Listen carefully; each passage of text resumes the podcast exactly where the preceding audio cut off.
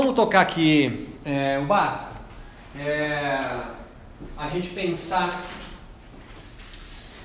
uma pequena recapitulação rápida aqui.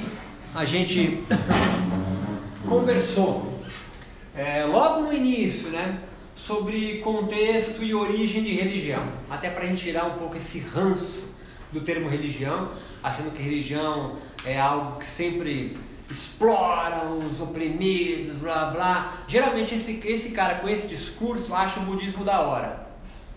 Ele fala, é religião maori, ou religião dos aborígenes da Austrália. Não. E a religião tupinambá? Não, tem que continuar. Mas ela não explorou os tupinambás? É, sei. Então, quando essa pessoa tem esse discurso que a religião é algo ruim, em geral, está se referindo à Igreja Católica e aos evangélicos. O hinduísmo para ele é uma religião mais legal. Estou né? falando, obviamente, desse mundo é, é, do yoga. Então, a religião, ela com R maiúscula, ela não é um mal.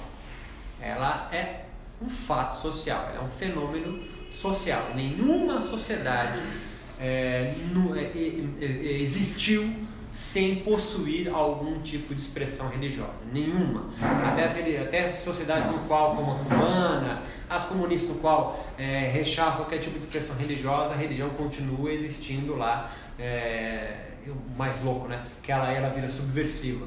Como toda religião nasceu. Religião, toda religião nasce como subversiva.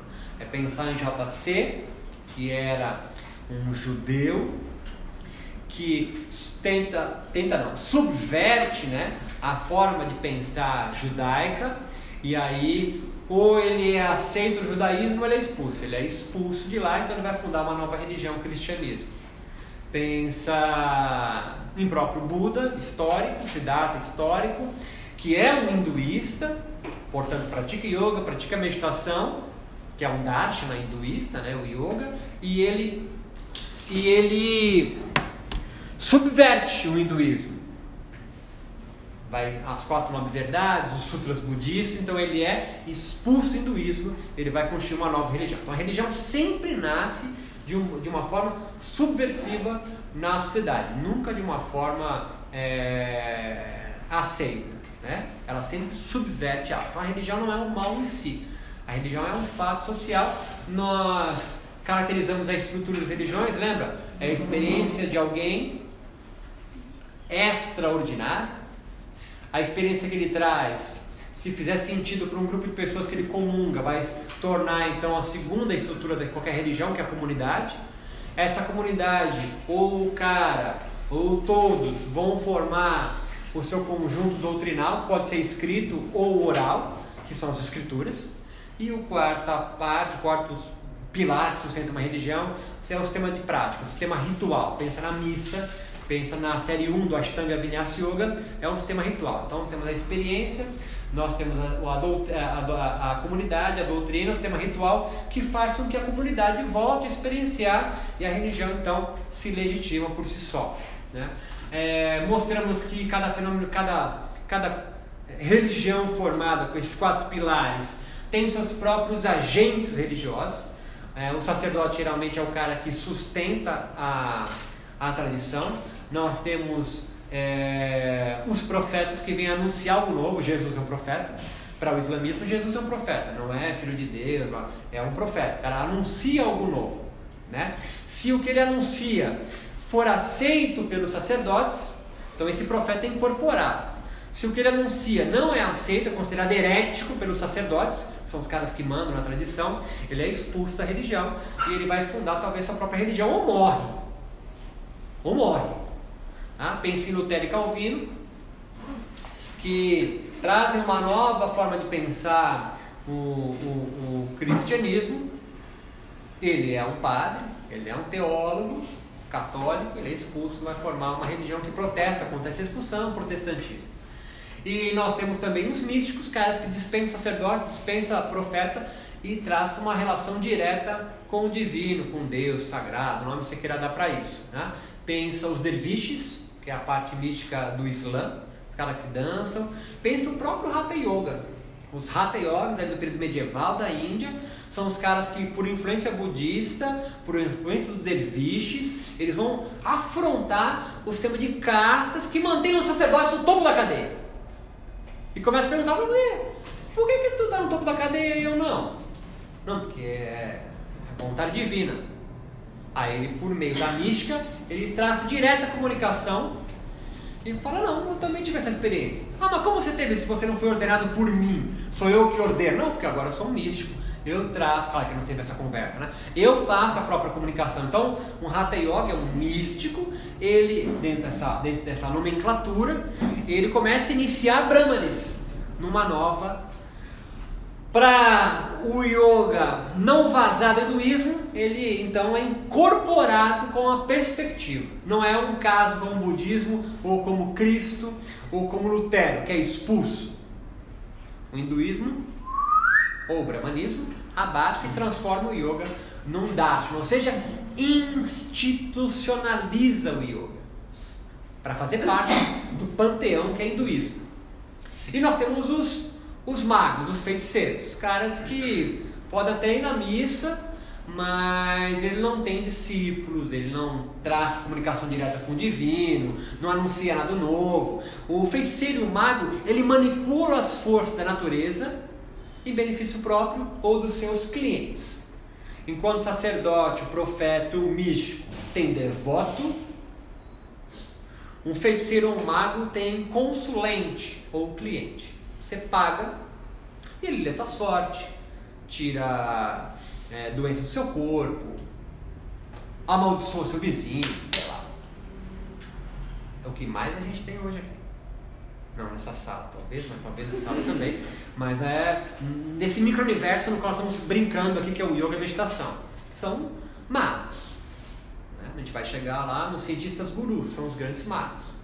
Você acredita no cientista dei risada aqui porque eu sou acupunturista também. Aí você falou manipula a energia. Você é um mago, você é um feiticeiro. Ela fala, Sim. mover o ti no seu corpo. É isso, você é um mago, você é um feiticeiro, né? Porque não dá para você explicar pela ciência o que você está fazendo.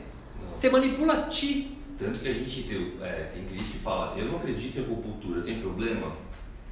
Eu falo, não tem problema, aqui na questão de fé, nós vamos fazer, vai. Exato, porque eu sou feiticeiro, eu não é, quero um discípulo. Exato. Eu só quero que você pague. Isso, de cara te curar. E é isso. Claro, não, claro, tô, é claro. Tem boa fé, né? E olha, interessante essa, até essa brincadeira, né? Porque é um senso comum de achar que bruxa é o mal, né? Porque a gente tá, nasceu, no, a gente está é, tá inserido numa sociedade no qual os sacerdotes mandam. E os sacerdotes dizem que os feiticeiros, já que não fazem parte da tradição, eles são mal, tem que tomar cuidado, o velho do saco, na minha época tinha um velho de saco, né? Hoje é carrinheiro, né? Mas era a tiazinha que benzia na rua. Tudo era muito quieto, tudo muito. Shh, o padre não pode saber. Né? Nasci em 73. Então, é, 78, já estava sendo benzido fácil. Uns 4, 5 anos, a avó é macumbeira, já estava sendo benzido fácil. Se perguntar para a benzedeira, você é o quê? Sou católica. Pá. Rezava Maria, Pai Nosso, Salve Rainha e benzia. Hoje nós temos acupunturistas, nós temos é, tem faculdade, porra. Tem um cara tem uma, na, na, na PUC da Ciência da Religião, na, na Naturologia, não estou falando, né? É, na faculdade, né? É, que fez uma, uma tese, né? É, traçando esse paralelo, né? Entre a faculdade de Naturologia, né? Tipo Harry Potter, tá ligado? Os caras ficaram loucos com ele. É, e aí, então o que, que a gente conclui dessa primeira parte do contexto? Que tudo isso aqui, as religiões, a estrutura delas, os agentes religiosos, os bens de salvação que eles produzem, são fenômenos humanos. Acho que essa é a grande virada para meio óbvio, mas assim, é você pensar, no, no, trazendo para o yoga, né? nos rishis, em Patanjali, nos brahmanes, como humanos. Os sacerdotes não conseguem ver assim. Esse é o ponto de virada. Tá? Um tradicionalista não consegue enxergar o mestre dele como humano. Ele pode até falar, não, ele é humano, mas no íntimo dele ele vai considerar o, o dele, o, o, o mestre dele, o ananda dele, como não humano. você ouve, né? É, essa galera que é apaixonadíssima e com as razões dele, por Dayananda, Swami Dayananda, ele não é humano. Se você entrevistar algumas pessoas no qual gira em torno da glória alheira, não estou falando da glória, pessoas que giram em torno da glória alheira, não é humano. Nesse contexto, entendeu? Nesse contexto. É alguém que está acima de mim. E essa que é a diferença. O que nós conversamos aqui é todo mundo uns bosta igual nós. Essa que é a diferença. Essa é a heresia.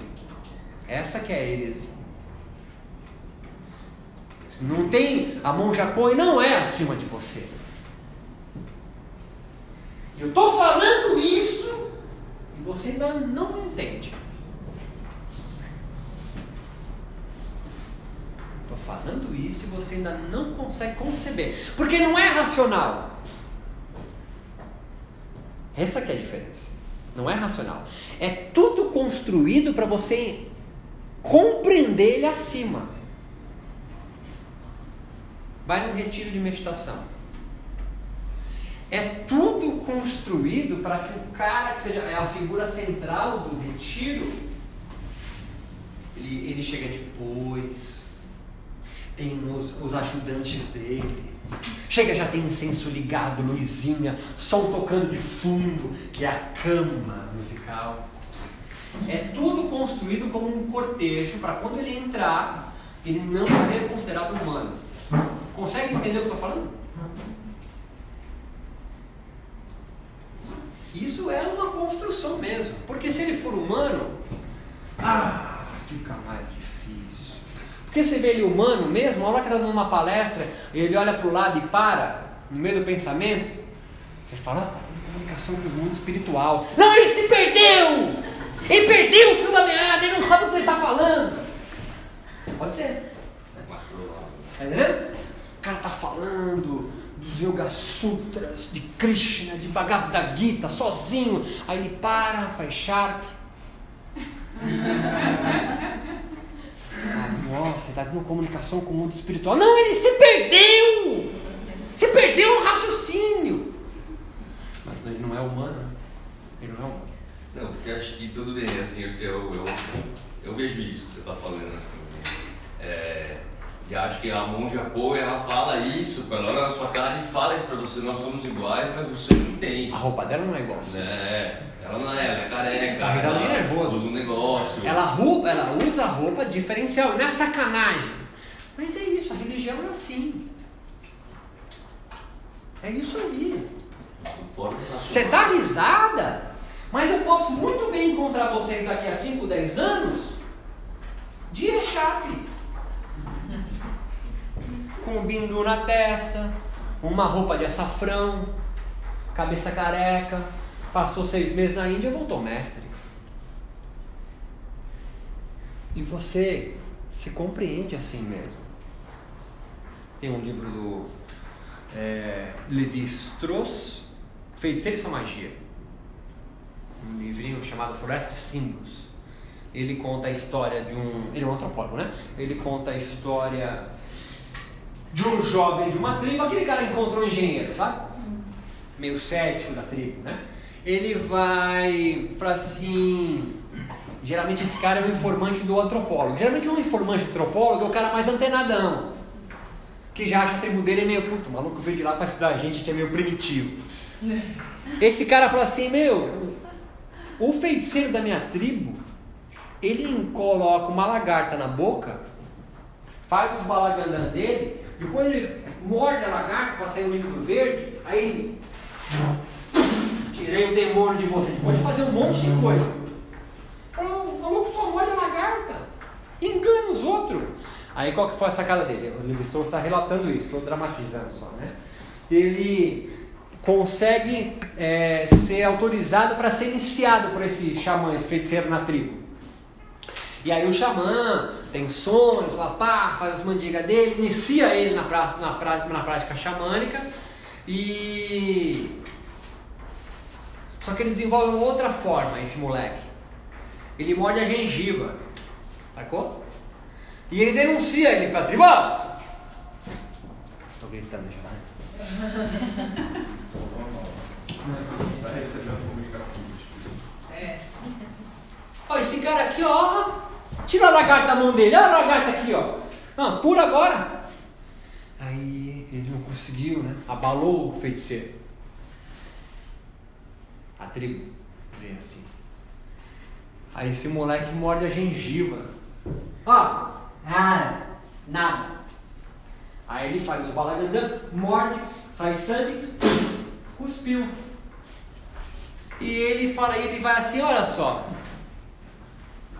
Enganei a galera. Vem um feiticeiro de uma outra tribo. E ele desvenda qual é que o cara faz, morde uma, uma folha, sei lá. Todo mundo tinha uma. Ele pega. Só começa a vir gente de outras tribos para passar com consulta com ele. Tá ligado? Quer dizer? Sim, aí ele fica ali. a- E ele continua fazendo o barato. Depois de não sei quanto tempo, mas depois de, sei lá, um ou dois anos, o Levi Strauss começa a relatar assim. Ele começa a se perguntar se ele realmente não é um feiticeiro de verdade. Não, mano. Ele se questiona. Já com Maré? Com Maré já assistiram, né? Netflix? Porra, se a gente for chegar em casa, com Maré, com K. Nunca assistiu isso aí? Não acredito. Não. Caralho, fui muito visível. Cumaré. Cumaré é o nome fictício de um indiano de Nova York, filho de, de indiano, que está em Nova York já há um tempão. E acha uma bosta a cultura indiana, o blá da avó dele. Ele fica se perguntando: que, que esses norte-americanos gostam tanto dessa porra de yoga? Eu odeio minha avó ficar falando com mitozinho de Krishna, mitozinho do Bhagavad Gita. Aí o que ele faz? Ele é um cineasta. Ele se veste indiano, em inglês dele imita da avó. Hello, my darling! Deixa o cabelo crescer, fica bem com cara de tio que vem da Índia, é coisa que ele fala. E ele vai de Nova York vai para o interior de São Paulo, interior dos Estados Unidos. Vai ele com mais quatro colegas que fingem ser discípulo dele. É um grande indiano, um guru indiano, chegando agora nos Estados Unidos. Com uma técnica, um método de yoga que é infalível, novo, sai das cavernas, sei lá o quê. E a galera filmando. E cara, ele começa a mostrar, ele começa a fazer, ele inventa, igual pranayama novo. Tá inventando. E a galera começa a fazer, começa a crescer o movimento dele. Tem uma hora no meio da filmagem que eu falei, cara, eu vou ter que revelar pra galera, sei lá, tem uns 30 já. Que é tudo viagem, eu tô fazendo um documentário só pra mostrar como vocês são trouxa. Como é fácil ser enganado por um indiano. E ele revela, cara, de, sei lá, não lembro, mas de 30. A pessoa pira. Pira, brother. Pira. Tipo, 20 não acredita. Não consegue lidar com isso. 20 não acredita. Não acredita que ele está enganando. Que ele vai vestido de dele, né? Corta o cabelo, roupa de Nova York. Os caras piram, brother. Mas no meio do filme tem uma coisa que ele não comenta, mas ele mostra. Então, no meio do filme. Aí, meninas que se, é, se, se- seduzir ele, ele só olha pra câmera assim, ó, dá uma risadinha e vira, tá ligado? Quer dizer, se eu quiser, eu pegava agora isso aqui. Só que no meio do filme, cara, ele começa, no documentário, ele tem uma hora assim que ele se emociona. Com os negócios que ele inventa, as pessoas vão contar e falam assim, não, mudou a minha vida mesmo, isso aqui. Tem uma hora que ele começa, igual o feiticeiro. Começa a entrar. Exato. Eu fiz isso. É, né? isso, é. Será que eu não sou mais humano? Será que eu tenho algum tipo de. Poder. É, exato, de poder. Agora, antecipação de perigos, né? É a nossa principal arma. Nós somos animais fracos, vivemos em sociedade porque nem andar a gente sabe fazer sozinho. Ao contrário de qualquer outro mamífero, a gente aprende, demora um ano para aprender a andar, básico. Um cavalo nasce, ó, a égua empurra, ele sai correndo. Você não. Né? Ou seja, a nossa, ex- a nossa existência precede a essência. É João Paulo, né? Jean Paul Sartre. O ser e o nada. O nada é você, o ser é um cavalo. O ser nasce pronto. Você é um nada, mas sendo um nada você pode ser tudo.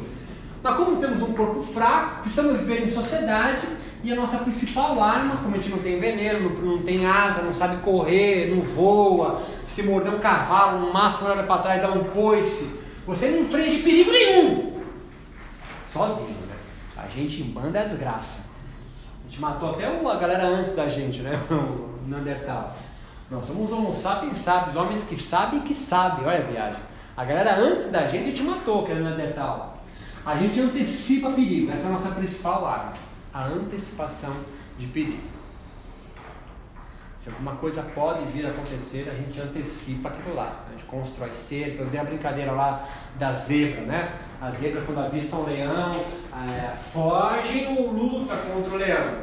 Se nós fôssemos as zebras, a gente se reuniria à noite, chamaria os anciões leoninos para trocar ideia com os anciões zebrinos, ofertaríamos né, zebras virgens aos deuses leoninos para aplacar a fúria deles levantaríamos muros e cercas, demarcando o território zebrino, do território leonino. Ah, a zebra só corre ou luta. Qualquer outro animal ou foge, a não ser que convenha com você. Então, o Golden Retriever, ele entra em depressão, ele fica ansioso, né? Solto não. Então, a gente precisa antecipar perigos. Para antecipar perigos, que é o maior perigo que a gente tem, é onde nós somos também os únicos animais que sabem que a morte existe. Né? Somos os únicos animais. Seu golden, seu passarinho curió, seu gato de estimação genial que ele é, ele não tem a mínima noção que um dia ele vai vazar daqui. Nós então, para segurar a onda, porque a gente sabe que vai morrer, mas não sabe quando, a gente inventa histórias. A gente falou muito sobre isso. Né? Se você sabe que vai morrer, mas não sabe quando, eu te pergunto, como é que você consegue estar aqui tranquila? Entendeu a pergunta? Como é que você consegue estar aqui sossegado, sabendo que a sua existência é breve, tu vai morrer, tu não sabe quando? Eu venho, venho de metrô para assistir aula. Como é que tu tem essa tranquilidade? De alguma forma, você inventou ou vive uma narrativa, uma mentira, uma ficção que cura. James Hillman fala isso. Alguém sem nenhuma ilusão para viver é um desiludido. Alguém triste. Diga. Como é o nome do autor desse livro? Ficções que curam? James Hillman, um psicólogo. Mas tem um livro muito mais legal sobre esse tema, James Hillman, ganhou um prêmio Pulitzer. É... A Negação da Morte. Ernest Becker. A Negação da Morte. Tá sem livro para ler, tá de bobeira. Ernest Becker. Não é um livro, né, tipo romance, te pega pela mão e vai te levando, né? É um livro denso, mas o cara é muito bom. Ele vai justamente. É, é, essa aula aqui está baseada nesse livro do Ashbeck, que é justamente a pergunta que ele se faz. Se a única certeza que tem na vida é que você vai morrer, como é que tu consegue levantar da cama todo dia? É porque você inventou uma mentira para viver. Ele chama de mentira caracterológica, mentira do caráter. Ou, é o que é mais comum, em vez de inventar uma mentira, uma narrativa, um discurso, uma ficção, uma ilusão para viver, você adota de outro, que é o mais comum, né? Porque você, você é criança, não consegue inventar a tua narrativa, porque não deixa, né? Vai de pipiu para fora na escola para tu ver. Se a professorinha não fala, você não pode colocar o pipiu para fora, essa narrativa não existe aqui. Você não é índio. Hã? Essa narrativa é de índio, Tupinambá, você não é índio, é civilizado. A narrativa que você vive chama de educação ou socialização. Ah, eu só tenho prazer tomando chicotada nas costas. Masoquista. Problema seu. Ah, não é melhor. Vai fazer análise. Né? A pergunta que a gente faz é, e é a pergunta central do yoga, né? Qual é a sua narrativa? Qual que é a sua maia?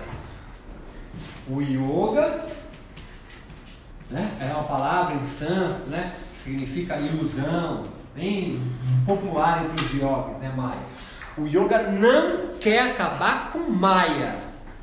O yoga quer acabar com a ignorância. Ignorância do quê? De se ligar a qual que é teu Maya. O yoga quer acabar com isso, a ignorância. Ou anomia, né? Ou alienação. Alguém sem nenhuma ilusão para viver, sem maia, é alguém desiludido, é alguém em depressão profunda. Alguém que nenhum sentido, ele não tem propósito para a vida. Por isso ele pensa em abreviar sua própria existência. Para Kierkegaard é excelente, todos têm que passar por essa fase, mas tem que superar. E para Kierkegaard, que é catolicão, você tem que virar um cavaleiro da fé, fazer um salto na fé, um salto no escuro. Fé vem de confides, né? Confiança. Tem que confiar. Não dá para ter certeza. É um outro nível de, de, de lógica. Né? Não é imaginário, que é ilusão. Não é o raciocínio. O raciocínio lógico, você não vai encontrar um propósito para a vida, mas é intuitivo. Nietzsche debruça muito sobre isso. Ele vai chamar de nihilistas, né? Nihilistas é, por exemplo, para eles católicos, para Nietzsche, né? Porque eles não vivem essa vida, eles esperam uma outra, é uma aposta. E Nietzsche fala, não, esse é um niilista, ele não está vivendo essa vida. É um pessimista, está esperando uma outra. Né? Ele fala, não, vamos reverter isso. Vamos viver essa vida que é a única que a gente tem. No panorama geral, a gente foi afunilar esse blá todo para o mundo do yoga da meditação. Entendemos que o yoga não é hinduísta, ou brahmani, ou do, de Brahmas. Né? Ele existia antes, talvez de forma mágica, né? talvez não para ter propósito para a vida, mas para manipular as forças da natureza. De um povo autóctone que já existia na Índia. É uma ideia. Com, da onde está baseada essa ideia? No fato de que a literatura desses caras, Vedas, Veda ou Vedas, é a narrativa, é a mentira, é a ficção que cura aquele povo. A mentira, a ficção, a narrativa que tem propósito como meu irmão macumbeiro é a Umbanda, que é oral. Do Prembaba, foi do The Rose, depois foi do Daime agora é o Waking Love. Qual é a tua? É a pergunta. Quem tem mais culhão, monta a sua própria. Quem não tem tanto, segue de outro. E tem que ter coragem para montar a tua, hein? Tem que ter coragem. Ah, eu quero amar meninas e meninos. Ó a guerra. Ó a luta. Começa lá atrás, cara. E ontem, né? Praticamente ontem, agora não é mais crime. Mas é uma narrativa, uma ficção que os isso, que os caras acham que é uma aberração, porque não é a ficção deles, não é a mentira deles, é outra, para eles é uma aberração isso. E aí o yoga é algo que já existia, mas ele vai fazer o quê? Ele vai ser sistematizado, adaptado para fazer valer entrar ele. Eles pegam de uma religião ateísta, que é o Sankhya, e mete no meio Deus, Ishvara. É a grande, é a grande contribuição de Patanjali para o yoga. Sistematiza em 196 pequenas frases, sutras, e coloca Ishvara, coloca Deus. O hinduísmo tem Deus por cotovelo. Vai colocar um negócio que não tem é ateísta, aí vai ser expulso, igual o budismo, sacou? O budismo nasce daqui, o cara fala, tive uma ideia, qual? Deus? É, não é tão importante assim, né? Vai expulso, né, filho? Não dá para incorporar. Agora, no mundo moderno, a- o yoga, portanto, a meditação é, o- é a, é é a prática, né? É, experiência, é, comunidade, escrituras, Yoga Sutra e sistema de prática. Qual o principal sistema de prática dessa estrutura? É a meditação. Ele vai, a partir do século XIX para o XX, ser exportado para sociedades que não são hinduístas, como Estados Unidos, Europa América Latina. Se não tem um sacerdotes que segura a onda do que é a tradição, ou morre, ou se adapta. E o yoga, a meditação, se adaptou. Sobretudo em cima de um movimento religioso meio difuso, nebuloso, chamado Nova Era. A gente vai entrar mais nele hoje para amarrar. Se transforma numa religião terapêutica, como todas as, religi as religiões advindas da Nova Era. Religião terapêutica. Reiki, Mahikari. Religiões terapêuticas. O Espiritismo é religião terapêutica. As religiões no Brasil têm cunho terapêutico. Mesmo os evangélicos, vassoura ungida, né? e mesmo os católicos também. Levanta-te andas. né? Agora, o que é mais importante desse período é você compreender esses dois conceitos: secularização e privatização religiosa. Secularização é um processo no qual o Estado, o governo, se desvincula da religião. Até então pensa no feudalismo, né? Temos a Igreja Católica na Europa muito forte, atrelado ao poder do rei. Pensa nos portugueses. Com a secularização, um pensamento mais racional e lógico vai prevalecer nesse momento social. E aí não dá para o poder, para um pensamento religioso, fazer valer as ordens sociais. Não entendi! Porra, meu, vai para a Índia. Quem é que fala que Brahmani, guerreiros, comerciantes e os bosta, nós, os párias, estão aqui embaixo na, na, na sociedade? É a religião.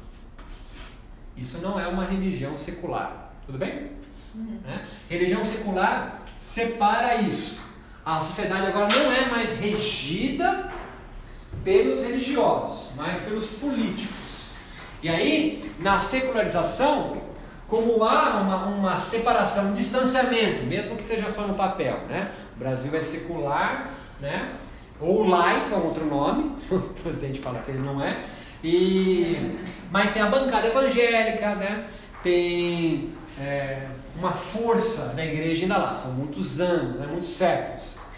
Uma decorrência, pelo menos no papel é, uma decorrência da secularização, já que não, não há mais, não obriga mais ninguém na sociedade a acreditar naquele Deus, naquela doutrina, naquele sistema de prática, é você então ter a sua própria crença. Então vai surgir algo que é atrelado à secularização, que chama privatização religiosa. Sociólogos ali da virada do século XIX para o XX se anteciparam que a religião ia acabar, assim que acontecesse o processo de secularização. Mas não aconteceu. O que aconteceu foi uma multiplicação de religiões. Como aquela religião lá do Tom Cruise, lá, é, cientologia, né? Começa a surgir novas religiões. Né? No Brasil tem a conscienciologia também. Porque agora a religião ela é privatizada. Você pode acreditar em quem em que e o que você quiser. Ela é privatizada religiosamente. Eu tenho no meu altar Oxalá, Shiva e, sei lá, ET. Não tem problema. Não tem ninguém, pelo menos oficialmente, que vai mandar você destruir aquele, aquele altar. Porque a religião é, é privatizada. Com isso, o yoga ganha um escopo de conseguir se difundir em outras sociedades. Porque ele entra com uma cara de que a nova era adora chamar, que é espiritualidade. E aí vai surgir o nome, não vai surgir, já existia, né?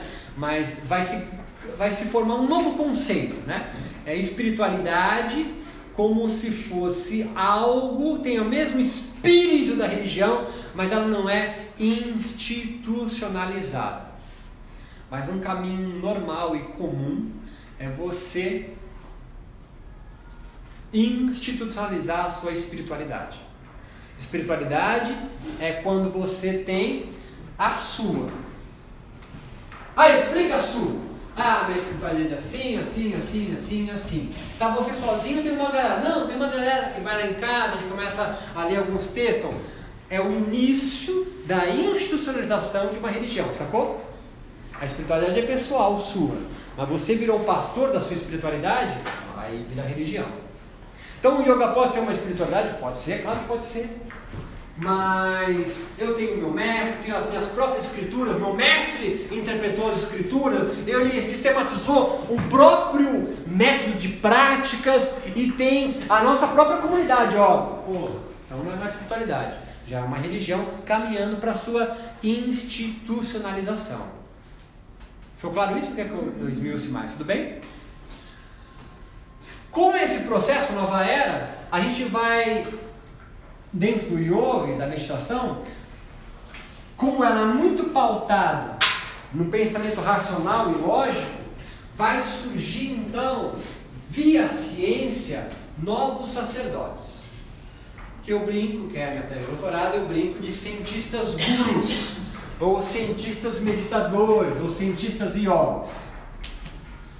Deepak Chopra, Amit Goswami, Alan Wallace, tem mais um monte no qual a credencial dele de cientista legitima o blá dele. Mas se você pega um livro do Amit Goswami, não tem nada de física, tem de religião. Ah, ele é um físico quântico, beleza. Vai na USP, vê quando é que vai ter o próximo congresso de física e coloca o nome da Amit Goswami, vai dar uma palestra lá. Primeiro, não vão aceitar. Segundo, se aceitar, vão destruir ele. Destruir. Porque o discurso dele está no mundo da religião e não mais no mundo da, da, da, da ciência. Ele utiliza o blá científico, mas para justificar o discurso, exatamente. É. Já ele usa de uma maneira filosófica. Exato. E tudo bem, tá entendendo?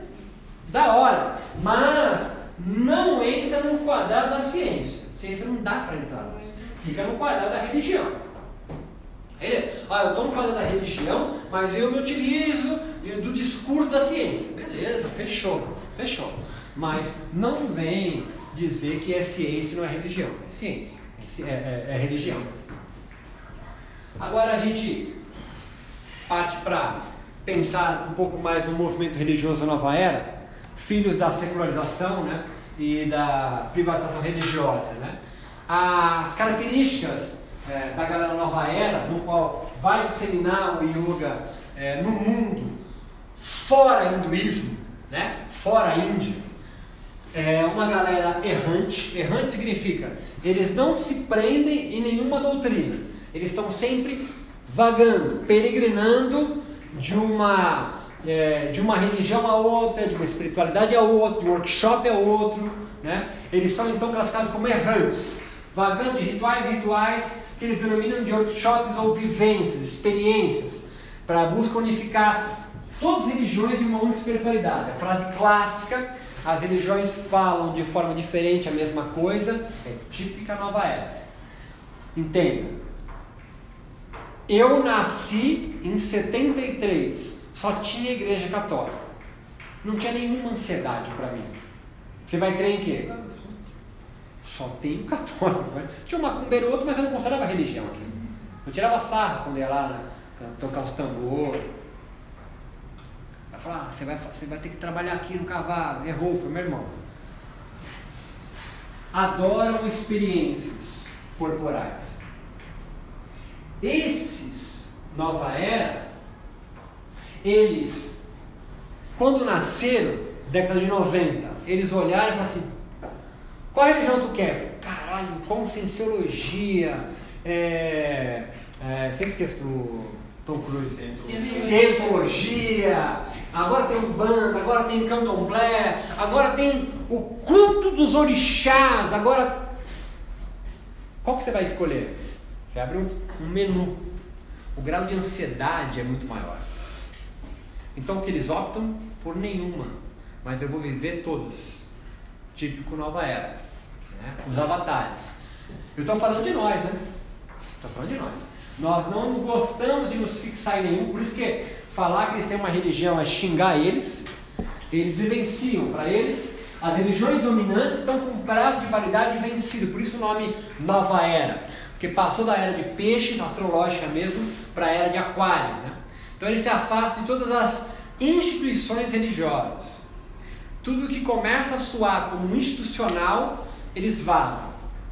E é claro, as instituições que só vivem de discípulos Se se mostrar como religião institucionalizada, perde. Então elas começam a maquiar. Segue meu raciocínio? Não? Se eu me colocar como uma igreja institucionalizada, eu vou perder meus fiéis, meus devotos, meus alunos, meus peregrinos. Então eu me coloco não como religião. Então eu não tenho mais um sacerdote, não tenho mais um padre, não tenho mais um pastor, eu tenho um guru, eu tenho um mestre, um nome está na moda é mentor. Eu tenho um mentor. Eu faço mentoria espiritual. Coaching. Tem coaching também. É, o De Rose, quando mudou do método para o Swash para o método De Rose, o coaching. Qual o nome? Era um coach alguma coisa. O coaching. Life coaching. O nome era Life coaching. Né? Tem o coach de karma, eu dia. karma coach. Tem isso aí mesmo? Tem isso aí mesmo? Tem. Ah, tá zoando? Sério? Puta, esse negócio eu não aprendi, não tem. Então, eles se afastam, porque eles acreditam que as religiões dominantes, né? É, cristianismo, sobretudo os cristãos, né? É uma religião já vencida, né? Ou leia-se isso. Leia-se.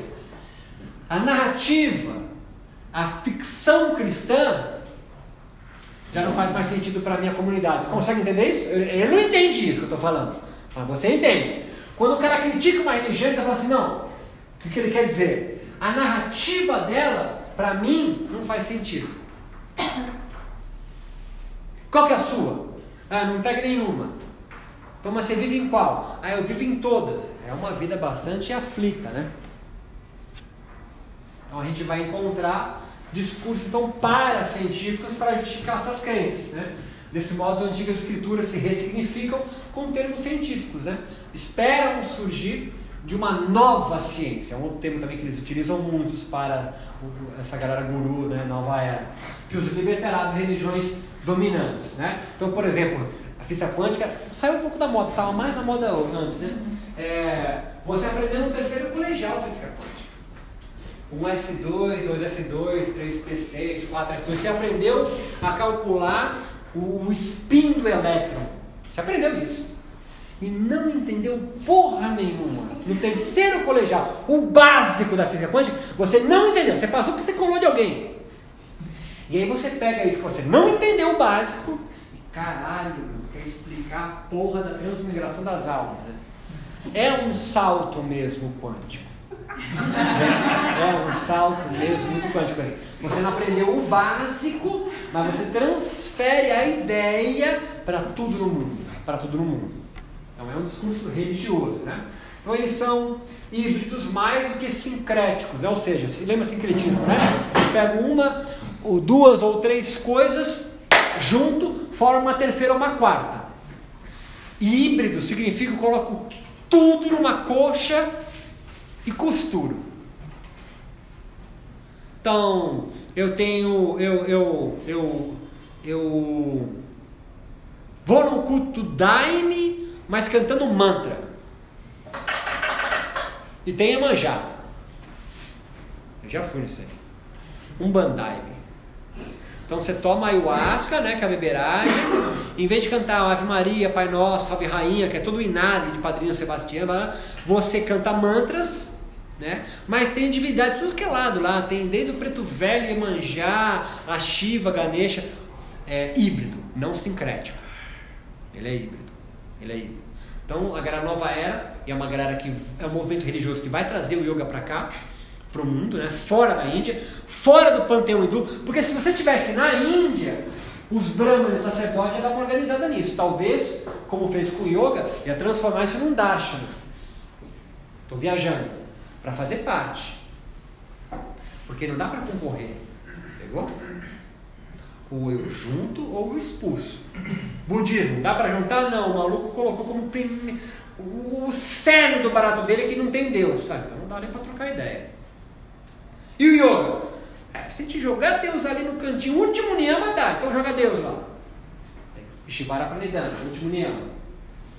São híbridos mais do que sincréticos, por isso se percebem mais livres do que se fossem discípulos de alguém de uma comunidade. Eles se auto-enganam. Porque a liberdade só serve quando você sabe o que fazer com ela. Sou livre, beleza, fazer o quê? Menor ideia. Caivalha, liberdade, a pergunta é: Caivalha pra quê? Caivalha é o último capítulo de Patanjali, né? É a libertação vida do sofrimento humano. né? A grande pergunta que nos devemos fazer, beleza, está atrás da liberdade. Liberdade para quê? O que você vai fazer com a liberdade? Porque livre e, somos assim, né? E você se perde, né? Você é livre para escolher um bilhão de religiões e você não sabe qual você escolhe. O grau de ansiedade aumenta, o nível de estresse também. Então, são mais livres do que sincréticos, por isso se percebem mais livres, né? Por isso que às vezes criticam gente que se converteu a uma dada religião. Existe um cara em São Paulo que é engraçadíssimo, é, é, que ele viveu numa comunidade lá em Alto Paraíso, depois ele foi para a Índia, passou acho que um ano na Índia ou dois, numa comunidade de natas, né, que são aqueles Hatha Yogis, vai para a Alemanha, lá ele vai montar um tipo um life coaching, né, com as técnicas do yoga. E aí ele vem para São Paulo é, com essa pegada de por, por meio dos mecanismos, das ferramentas do yoga, de manejo de estresse, que está na moda, mas no meio do processo ele se converte à igreja do, do Valdomiro, como é o nome da? É a Universidade de Macedo, né? Mundial da Graça, né? Alguma coisa assim. Isso. Ele se converte, ele vira pastor. Então, deita lá na, na banheira, na, na, piscina, né? Toma, é, é batizado. E aí agora está interno e gravado como um pastor e, e, e, falando do yoga. É muito bom. É muito bom. Plínio. Então, mas ele fala do yoga como um testemunho, tá ligado? Tipo negativo? É, claro. Mas ele também dá curso pra galera é, nas técnicas que ele aprendeu lá na Índia. Não necessariamente ele está falando a favor do yoga, mas ele ensina as técnicas. Não tem ninguém pagando 20 pau para ele. Nome iniciático era Rajinath, agora ele é pastor Plínio. É fantástico.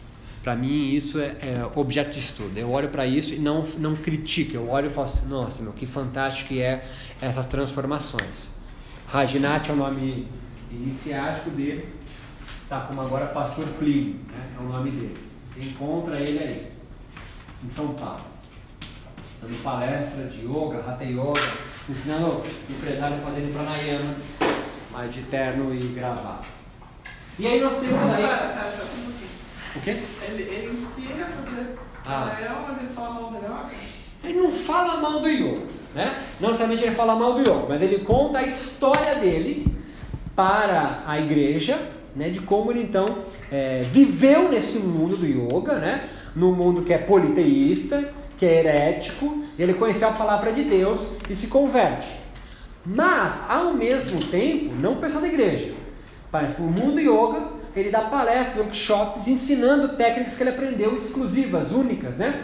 Do, dos mestres dele, que não é mais mestre agora, lá da Índia. É paradoxal. Sim. Exato. Exato. Entendi. Totalmente. Agora entendi. Né? É... Mas é bem comum isso até, né? Assim, da pessoa fazer uma jornada e depois ela dá uma virada. Tem outras histórias de pastores que eram pai de santo. Sim. É que no yoga é a primeira vez que eu, eu fico sabendo. É, no yoga é a primeira, assim, que eu, que eu, que eu conheci. Eu conheci ele, é, não intimamente, mas eu tenho um certo relacionamento com ele. Tinha, agora ele ficou bravo comigo também. Você não aceitou é, não, eu fiz uma postagem comparando é, ele com a galera da Glorieira, aí ele ficou, ficou bravo. ficou bravo, me ligou me xingando. Xingando, xingando. Aqui, aquele. Que é da Praia ele é conterrâneo, né? Aquele mil graus, se cruzar na rua, te arrependa. Quero... Nesse, nesse nível de lugar. Todas as formas envolvidas por essa galera nova era é, tem caráter terapêutico, sobretudo. Né? Então nós temos aí as religiões advindas da nova era, Tai Chi Chuan, Reiki, é, Mahikari, é, acupuntura, é, tem um caráter terapêutico e também tem um caráter espiritual. Né? Por que tem um caráter espiritual? Porque não, está, não estão baseadas as curas na fisiologia orgânica só. Esse eu sei que é, é a parte que mais quem é terapeuta fica bravo comigo. Mas não é baseado, né? Se você. A, a última ano de medicina da, da Unifesp, pelo menos, tinha acupuntura. Mas ninguém fala de ti meridiano. Grupo de estudo! Número, todo mundo com número cefaleia tal. Esse grupo é grupo controle, coloca agulha no lugar errado. Esse aqui é o grupo que vai aplicar a agulha certa, mas é duplamente estéreo. Esse aqui tem efeito placebo de 30%, esse aqui melhorou 60%. Portanto, a agulha no local X para cefaleia no meio tal tem um, uma melhora de 2%. É nesse nível, ninguém vai falar de ti meridiano, entendeu? Se tiver, é. Agora, o acupuntura especificamente tem toda uma fisiologia, no qual a gente chama de fisiologia sutil. É uma fisiologia que não dá para você abrir numa bancada no laboratório de anatomia. Isso é uma pergunta que eu fiz quando eu idiota estava no curso ainda de formação de yoga. Eu falei, mano, nunca vi chakra. Pergunta totalmente inocente, estúpida. E eu já abri vários copos, eu falei pro cara. É, eu fiz o curso de, de educação física, é uma bosta, mas eu tive dois anos de anatomia. Nunca vi. O cara perguntou, estava vivo? Ele falou, não, era só uma peça. É o Bajavananda do, do De Rose, tá ligado? Não dá para trocar ideia. O meu é pré-védico. A escritura é o Vedas escrito. Antes não tinha nada escrito. Vai trocar ideia como? Ratega Pradip, por que escreveu? Shiva. Não concordo. Falou, foi Deus que escreveu, porra. Dalai Lama fala, ele faz um Mind and Life, cada dois ou três anos, sei lá, ou todo ano, não sei. Reúne cientistas, Daniel Goleman, Kabat-Zinn, essa galera, para discutir meditação, lá em Dharamshala, na Índia. E ele fala: se a ciência demonstrar que algum sutra budista estiver errado, eu, como grande autoridade do budismo tibetano, eu altero. Alterou algum dia? Não dá, né, filho? Como é que vai mudar?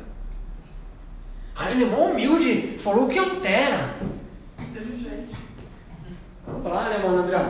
Vamos lá. Por quê? Ele muda a narrativa dele. Tá certo. Tá certo. Ah, ele é motherfucker. Não, ele é um sacerdote.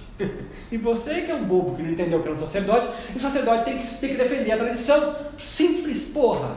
Simples. Quando você entender essa estrutura, fica simples. Você para de ficar brigando. Ah, eu não concordo. Não. Você é sacerdote? Não. Você é o quê? Sou leigo. Tu já respondeu, você é leigo, porra. Você é leigo. As religiões estão, vão ser transplantadas. E, e, e mais, a nova era vai descaracterizando a era da religião. A acupuntura não vem mais ligada com o taoísmo, sacou? Religião chinesa. Ou confucionismo. Vai sendo desplugado. E a meditação? Também.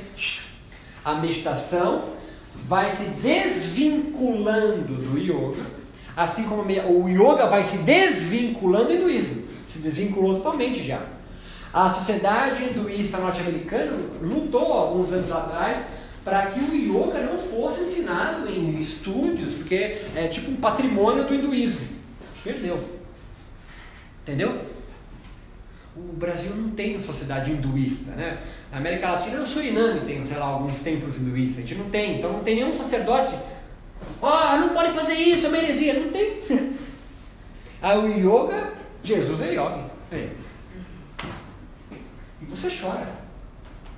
Por quê? Porque você é cristão, porra. Tu adora ver o yoga associado com o cristianismo. Genial. E você não é tolo, é isso aí.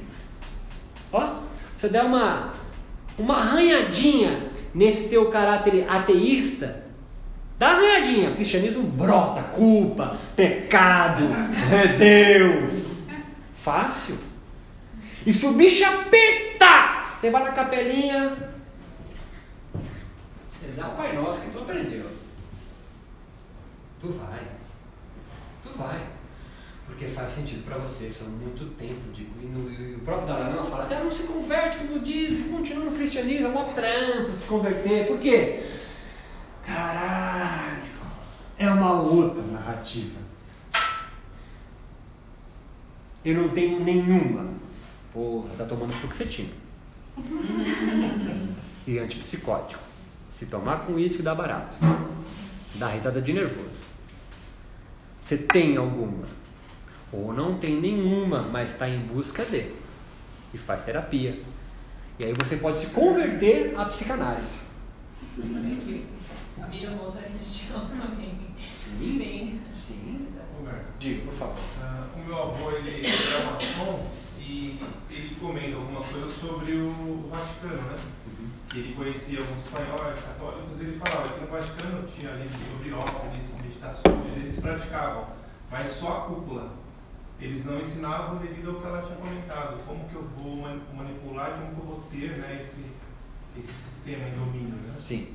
Mas eles mesmos sabiam, eles praticavam Sim, conhecimento. eu acho absurdo. São, Teve a- outros planos, né? Sim, e eu acho absolutamente plausível e, e- e inteligente, entendeu? Não é você ser um, um ignorante, um leigo e. Ah, não quero nem saber disso. Não, eu, eu vou saber disso. Eu vou saber disso. Eu- eu, é, quando o movimento de direita começa a crescer no Brasil, eu não, eu não, eu não entendia muito bem o que está acontecendo, cara. Peguei todos os livros do Olavo de Carvalho e li. Eu falei, é, tem uns negócios que o cara fala aqui. E se você é um pouco mais despreparado, você se converte ao olavismo. Não sei se entende o que eu estou querendo dizer, mas é, a, a, a- leitura dele, ela vai te, te tecendo. Ela vai te tecendo. Assim como leituras de, de, é, de outros filósofos também, né? É, pô, você pega o, toda a coleçãozinha ali de, de Platão, e não são discursos tão difíceis de ler Platão. Cara, você começa a falar, caralho, meu, aí ó, o nosso lar tá aí. O nosso lar é dali a ideia, né? É, Sócrates ali quando ele vai morrer na segunda, não, tem, não parem de chorar, porque eu vou pro mundo que é não sei o que, papá. Vocês vão para lá depois também. Cara, eu falei, caralho, quem escreveu? Cara, isso aqui é lá, mas é, é isso. Narrativas elas vão sendo mudadas e transformadas. A grande sacada que eu acho que o yoga moderno pode trazer é você perceber qual é a ilusão que você vive, qual é a narrativa que está inserido e se ela te causa bem-estar ou mal-estar. Porque se de repente está enredado numa narrativa no qual te traz mal-estar, que é inconsciente, mas te leva para de determinados comportamentos e pensamentos. A grande sacada da meditação para o mundo contemporâneo você não mergulhar no hinduísmo, né? pode ser, beleza, mas faz consciente. Mas é primeiro você entender, cara, quais são as narrativas que estão tecendo a sua vida. Porque um Brahma não precisava pensar nisso, porque ele era tipo o cristão da minha avó. Não tem outra forma de pensar, era aquilo. Agora gente, nós somos filho de nova era. Nós somos filho de nova era. É um bilhão de coisas que atravessa você, um bilhão de ideias, um bilhão de crenças, um bilhão de formas de viver. Aí tem alguma galera que espana e vai para Piracanga. Não, viver numa comunidade, não aguento mais São Paulo. Aí chega em Piracanga, depois de três meses você começa a sacar. Diretor executivo, diretor, não sei o quê. Aquele cara que cuida da cozinha. Aquele, tem, é, é uma mini é uma mini cidade, é um mini manicômio. Gaiarsa que dizia, né? Papai, mamãe e filhinho num apartamento é um mini manicômio. Gaiarsa é um leitor, é um, é um tradutor, né? Um haitiano, né? Mas já morreu já. Então essa galera valoriza quando sair para o café. Valoriza a experiência pessoal muito mais do que escrituras morais. Essa parte é importante para a gente entender por que, que os kleshas vão deixar de fazer sentido para os yogis e meditadores modernos. Porque filhos da nova era, a gente não gosta de moralismo para cima. Ó, oh, não pode ser pegada, não pode. Eu, eu sou o que eu quiser, não para de mexer o saco. Essa é a ideia.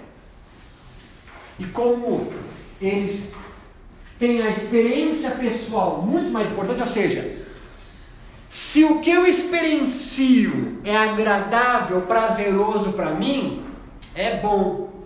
Se o que eu experiencio é desagradável para mim, não é bom. Vive de experiência. É. Tem um lado bom disso, e eu, como tudo na vida ambivalente, com utility, tem um lado ruim disso também. Você vai ficar só guiado só pelo carpedinho, né? Só pelo que te dá tesão, prazer. A gente vai entender isso mais para frente que é, segundo meta aula, que é o que te compõe e o que te decompõe. Há, há encontros que são agradáveis para vocês, para nós, e há encontros que são desagradáveis. Mas você tem que olhar e ter um momento de ruminação, parar de ser tão reativo. A meditação te dá esse, esse, esse. Recebe uma festa, ah, é uma delícia, eu vou viver para sempre aqui. Recebeu, Você tem tempo de pensar sobre a resposta que você vai dar. Deixar de ser reativo. A nova era acaba sendo muito reativa. Porque está mergulhado num mar de, de afetos, num mar de experiência. Vai pro. Qual é daquele movimento lá que tem na Bahia, todo virado do ano? É uma rave, como é? Universo Paralelo. Cara, você fica lá. O quê? Já morou lá? é. Carnaval. Ah, é, isso, carnaval também, pode crer, pode crer, pode crer, sim, sim, carnaval também, pode crer. É, é que a nova era não é tanto carnaval, é mais rave, né? Mas é, puta, pode crer, é a mesma coisa. Ou um jogo de futebol. Aquela música do Rapa relata bem, né? Eu quero ver gol, eu quero contar a história, né? No domingo de manhã pegando bumba para no Maraca, antes você vai para. Essa é epifania, né? É, tudo se torna então relativizado, né? nas suas nas suas cosmologias, né? outro para a narrativa, e o valor da intuição pessoal coletiva. Então ele fica tudo muito mais relativizado e você não sabe para que lado você vai.